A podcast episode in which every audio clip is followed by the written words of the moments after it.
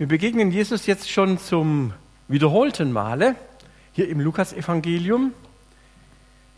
Am vorletzten Sonntag ging es um den, Dankeschön, den Fischzug des Petrus.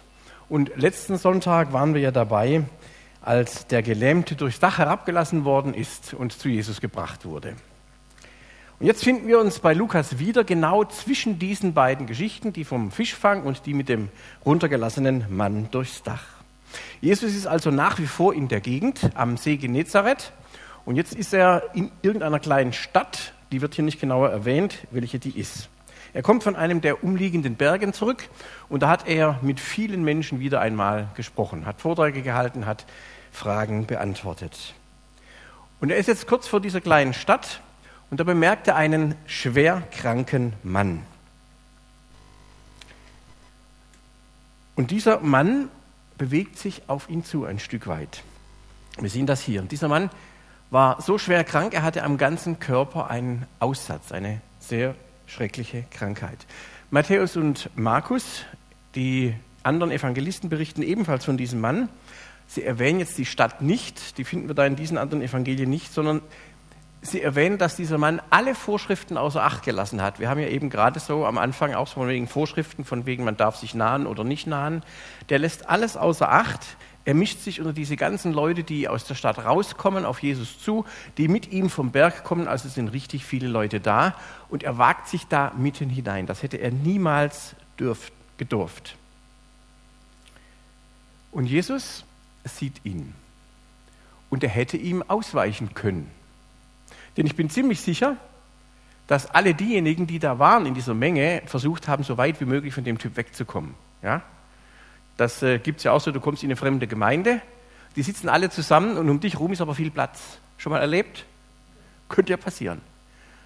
Aber Jesus sieht den Mann und er weicht ihm nicht aus, er geht auf ihn zu. Und wir haben gestern einen sehr schönen Tag miteinander verbracht und da wurde auch nochmal deutlich, hier bei diesem Gemeindeseminar, bei diesem Kreativworkshop, Jesus sieht die Leute und geht auf die zu. Denken wir an den Zachäus auf dem Baum, denken wir an die Frau am Brunnen. Da gibt es so viele Beispiele, Nathanael. Jesus sieht die Leute und er geht auf sie zu. Und warum sage ich das jetzt so betont? Als Aussätziger, und das war ja diese schwere Krankheit, die dieser Mann hatte, warst du ausgesetzt. Das sagt ja der Name schon. Du musstest dich von allen Leuten trennen. Das heißt, du musstest außerhalb von jeglicher Ansiedlung, Dörfchen oder Städtchen dich aufhalten. Du musst zerrissene Kleider tragen, dass man schon von weitem sieht, du gehörst nicht dazu. Dein Haar muss lose sein, also offen. Den Bart, den musst du verhüllen. Alles, wie wir gerade auch gesehen haben, so Vorschriften von Mose in den Mosebüchern. Und sobald dir jemand begegnet, der gesund ist, musst du die Straßenseite wechseln und unrein, unrein rufen. Also ganz klar getrennt, weit weg. Und damit bist du doch stigmatisiert. Stellt euch das mal vor, ihr müsst jetzt so durch die Stadt laufen. Du bist von jeder menschlichen Gemeinschaft, auch aus der von deiner eigenen Familie getrennt. Du bist auch von jedem Gottesdienst ausgeschlossen. Da gibt es keine Maskenpflicht, da gibt es die Pflicht, überhaupt nicht aufzutauchen. Und es gibt keine Aussicht auf Heilung. Was ist das für eine unvorstellbare Not? Die Leute waren lebendig tot. Ich könnte mir vorstellen, dass manch einer sich den Tod gewünscht hätte. Was ist denn Aussatz? Ich habe mal ein bisschen nachgelesen, weil ich da kein Fachmann bin. Lepra, so ist ja der Fachausdruck, ist eine Infektionskrankheit und zwar eine der ältesten. Infektionskrankheit sagt es ja schon, das ist ansteckend, hochgradig ansteckend.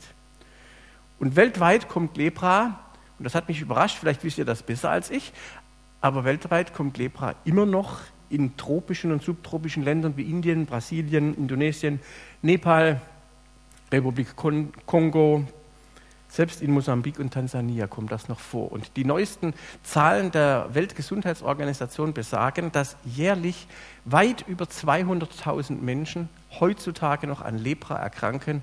Und da sind mehr als 15.000 Kinder unter 14 Jahren dabei. Bei richtiger Behandlung, wenn man also die Medikamente hat, vorausgesetzt, und das ist in solchen Ländern oft auch nicht der Fall, ist Lepra tatsächlich heilbar, wenn man es frühzeitig entdeckt und Medikamente hat.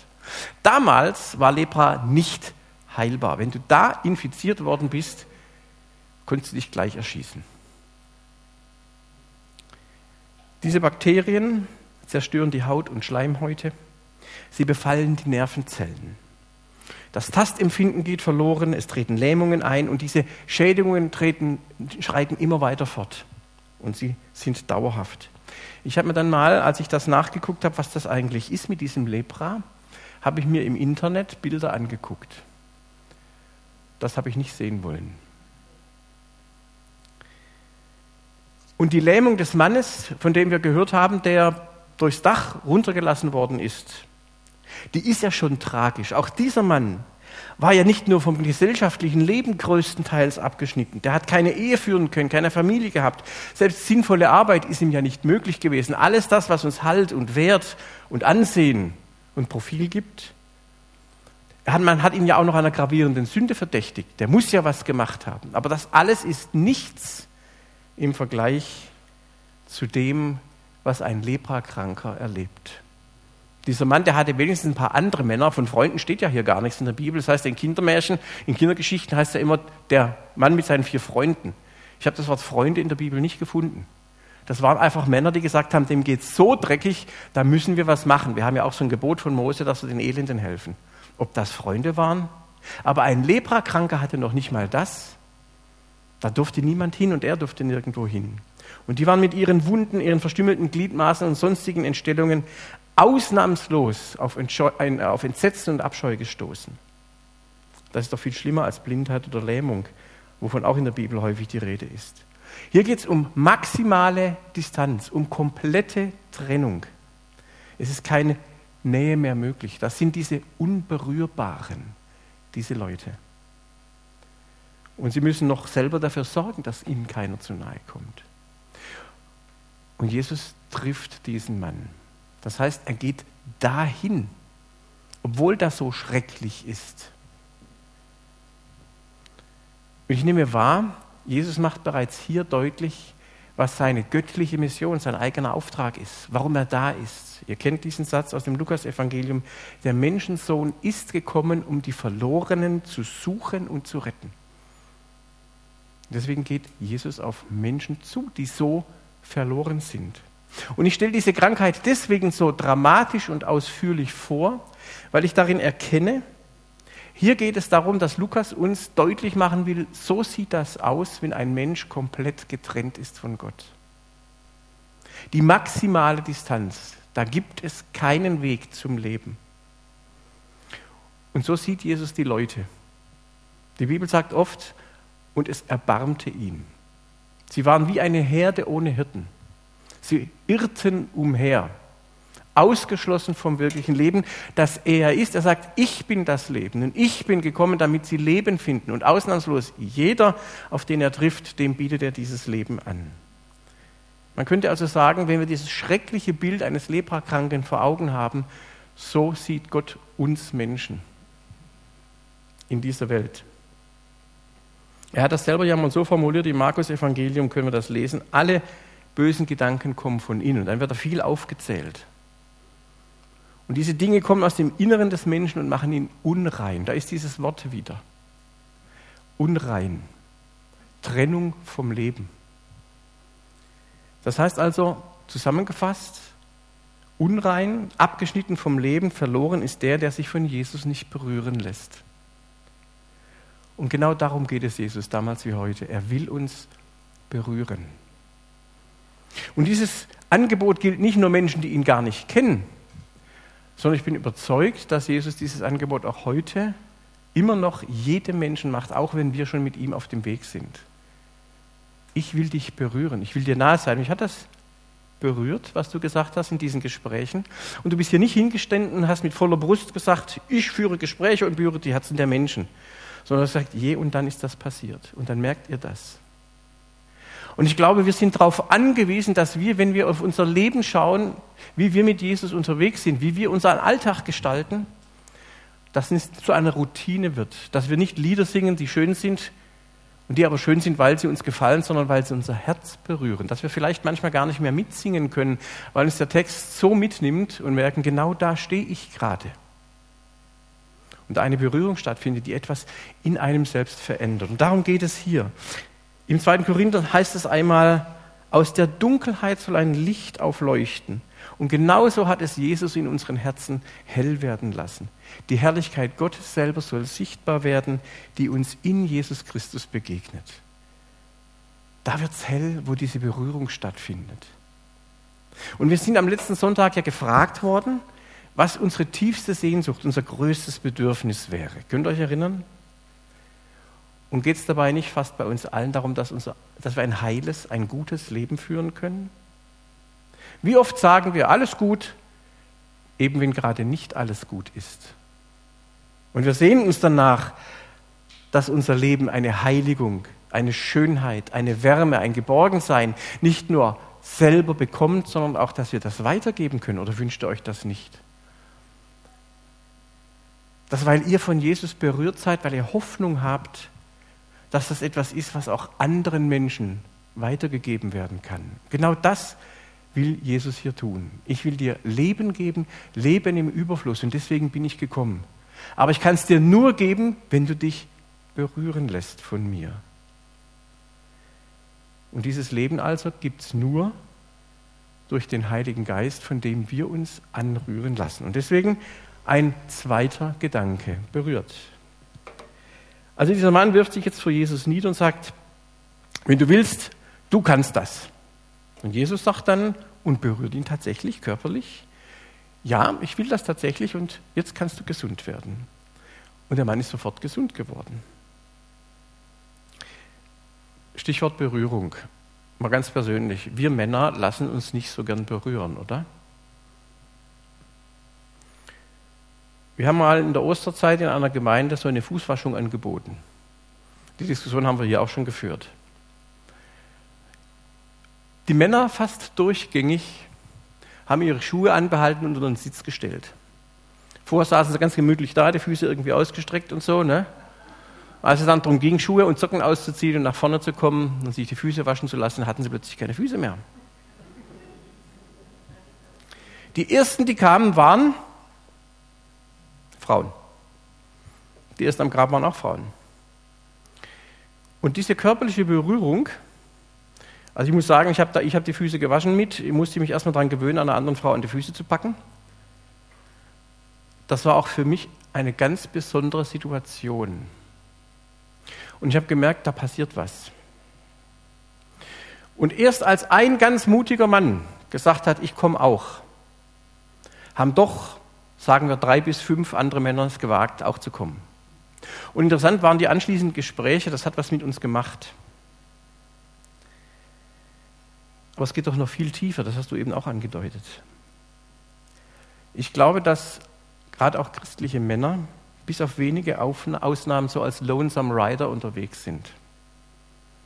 Deswegen mal die ganz offene Frage an euch, du Mann, der du hier so sitzt, egal welchen Alters, hast du eigentlich einen geistlichen Begleiter? Hast du einen Freund, mit dem du dich regelmäßig triffst? Von dem du dich persönlich berühren lässt, indem er dir zum Beispiel helfen kann bei einer dich bewegenden Frage, deine Ehe, deine Arbeit, deine Gesundheit, deine Sexualität, egal was betreffend? Darf er dich in diesem Sinne berühren, dass er dir auch mal sagen darf, hör mal, ich habe den Eindruck, du redest zwar immer von Jesus, aber was ich bei dir feststelle, das ist was anderes. Bei Frauen findet sowas viel häufiger statt. Wir haben so zum Beispiel Zellgruppen in der Gemeinde und ich bin heilfroh, dass auch ich ein Mitglied einer solchen kleinen Gruppe sein darf. Das ist sehr wertvoll. Aber welcher Mann lässt sich so berühren in diesem Sinne, dass es einem anderen Mann gestattet, ihm auch geistlich, persönlich nahe zu sein? Bei Frauen sehe ich häufiger, dass es möglich ist, sich über solche Dinge auszutauschen.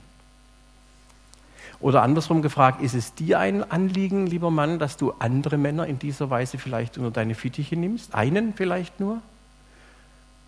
Um ihm zu zeigen, was Jesus für euch miteinander, für ihn bedeuten kann, ihm ein geistlicher Begleiter zu sein?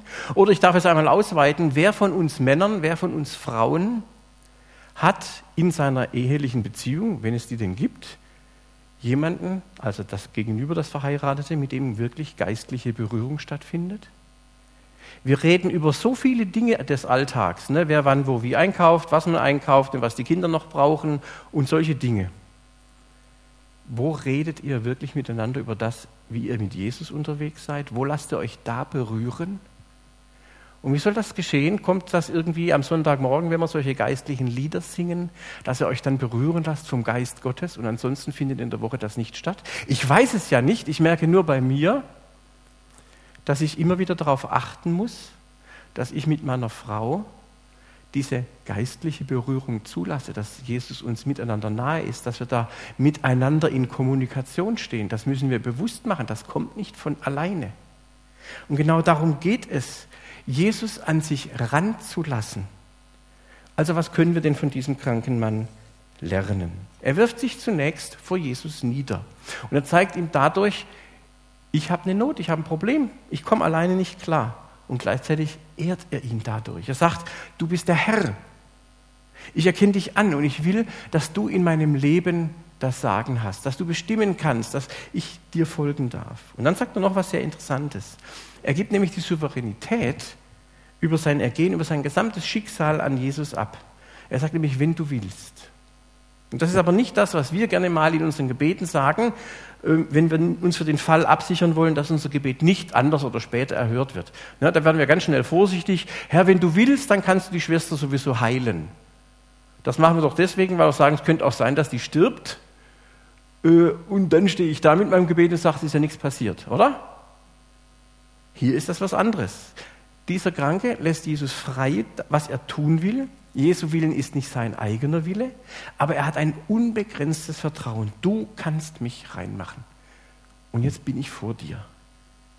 Und das ist auch etwas völlig anderes, als wenn wir Menschen den Arm Gottes bewegen wollen, wir ja so gerne sagen, weil wir was für uns brauchen. Diese Art von Glauben will Jesus hier an dieser Stelle wie auch an allen anderen Stellen auf jeden Fall verhindern. Jemand hat mal gesagt, vieles, was wir für Glauben halten, ist religiös verbrämte Daseinsangst. Vieles, was wir für Glauben halten, ist religiös verbrämte Daseinsangst. Was wir als Gebet praktizieren, ist nicht selten reines Heidentum. Wir wollen Gottes Arm in Bewegung setzen. Aber ihr Lieben, wir müssen Gottes Arm nicht in Bewegung setzen. Das habe ich doch vorhin bei der Einleitung schon mal gesagt. Gott ist doch immer auf dem Weg zu uns hin. Er hat den Nathanael, er hat den Aussätzigen, er hat die Frau am Brunnen, er hat die ganzen Menschen, von denen wir in der Bibel lesen, bereits vorher gesehen und er macht sich auf den Weg zu ihnen hin. Er ist aus der himmlischen Sphäre seines Vaters zu uns auf die Erde gekommen und hat uns sich auf den Weg zu uns hingemacht. Und im Vater unser heißt es doch, euer Vater weiß genau, was ihr braucht, noch bevor ihr ihn darum bittet. Wir müssen Gott nicht in Bewegung setzen, weil er schon vor uns in Bewegung ist. Und er ist immer schon eher da als unser Gebet. Und wenn ich mich von Christus berühren lasse, dann heißt das für mich persönlich, und ich bin Tag für Tag am Lernen, du bist doch schon längst unterwegs auf dem Weg auf mich zu. Ich habe es bloß noch nicht gesehen. Du willst mich treffen und du willst, dass ich offen bin für eine Berührung durch dich. Jesus selbst sagt das. Euer Vater weiß, was ihr bitteten wollt, noch bevor ihr es geäußert habt. Also heißt, wir müssen Gott nicht in den Ohren liegen, damit wir nicht vergessen werden. Wir sind doch seine Kinder und er hat ein ganz tiefes Interesse an uns. Und das wird in dieser Geschichte wieder deutlich. Der Vater weiß und wie oft wissen wir nicht, wie wir beten sollen, was wir wirklich brauchen, was unsere wirklichen innersten Nöte sind und Bedürfnisse. Wie oft weiß ich nicht, was die Lösung einer Sache wäre. Wie oft denke ich nach links und rechts und vorne und hinten, nehme meine ganze Erfahrung, meine Kenntnisse und so weiter zusammen und finde keine Lösung. Dass ich mich berühren lasse von Jesus heißt, ich weiß, du hast das in der Hand und du bist auf dem Weg und du bist schon da. Und ich bin jetzt bereit, auf dich zu hören. Und wir sind Gott sei Dank beim Beten nicht darauf angewiesen, die Wünsche richtig zu äußern. Gott hört schon auf seine Weise und antwortet dann auch durchaus anders und überraschend. Zu einem anderen Zeitpunkt vielleicht. Er weiß es. Die Frage nur, lässt du dich so berühren von ihm? Hast du vielleicht schon lange gewartet es ist nichts passiert? Wer weiß, wie alt dieser Gelähmte und dieser ähm, Leprakranke war? Vielleicht war es ein ganz junger Typ mit 14. Wir sehen das hier nicht. Vielleicht war der 38. Man stirbt nicht so leicht an Lepra. Wie lange hat der vielleicht schon gewartet? Und er sagt, ich vertraue trotzdem noch drauf, dass was passiert, weil du auf mich zugekommen bist. Und deswegen ein letzter Gedanke, geheilt. Jesus berührt ihn also und sagt, ich will das, sei rein. Und der Mann wurde gesund.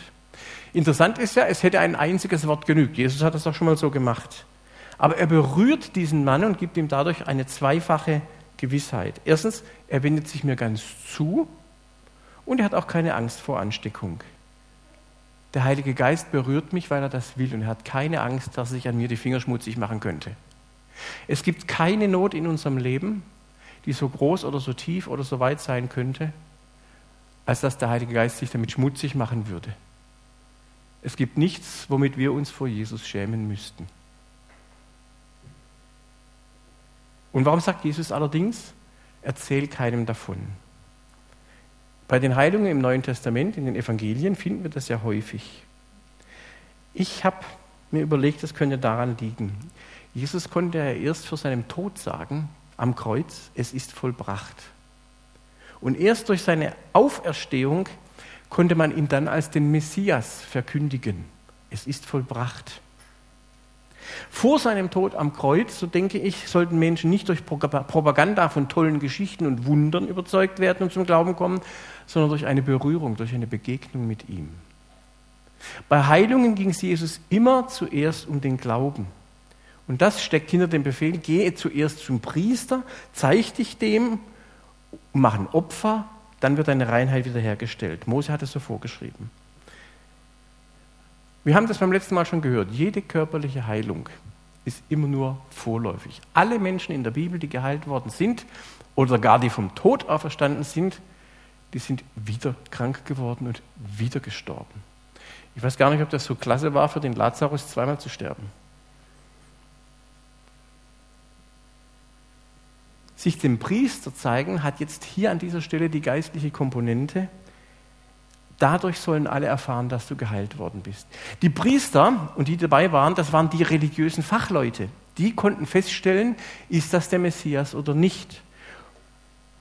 Und es war ja schon so, in der Bibel verheißen, nur der Messias konnte tun, was Jesus tat. Erinnert ihr euch, als Jesus seine Antrittsrede in der Synagoge in Nazareth gemacht hat, hat er ein alttestamentliches Zitat gebracht. Der Geist des Herrn ruht auf mir, denn der Herr hat mich gesalbt. Er hat mich gesandt, den Armen gute Nachricht zu bringen. Den Gefangenen soll ich zurufen, dass sie frei sind und den Blinden, dass sie sehen werden. Den Unterdrückten soll ich die Freiheit bringen. Wer, wenn nicht der Messias, kann das tun?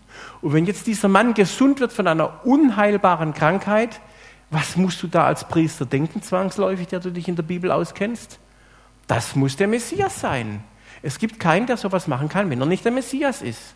Und darum geht es, dass er sich den Priestern zeigen soll.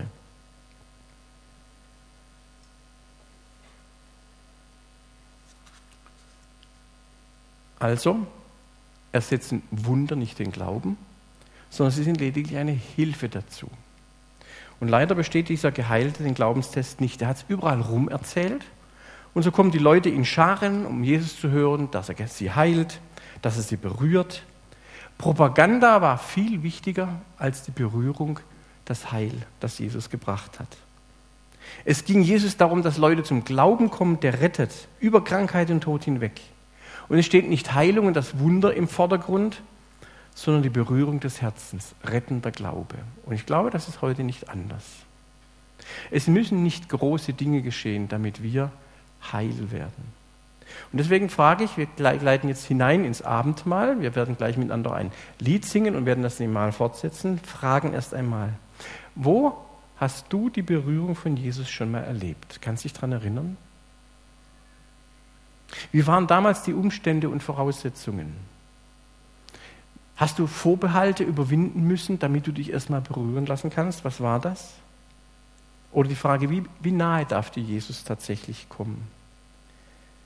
Was brauchst du, ob du Mann oder Frau bist, damit Jesus dich berühren darf?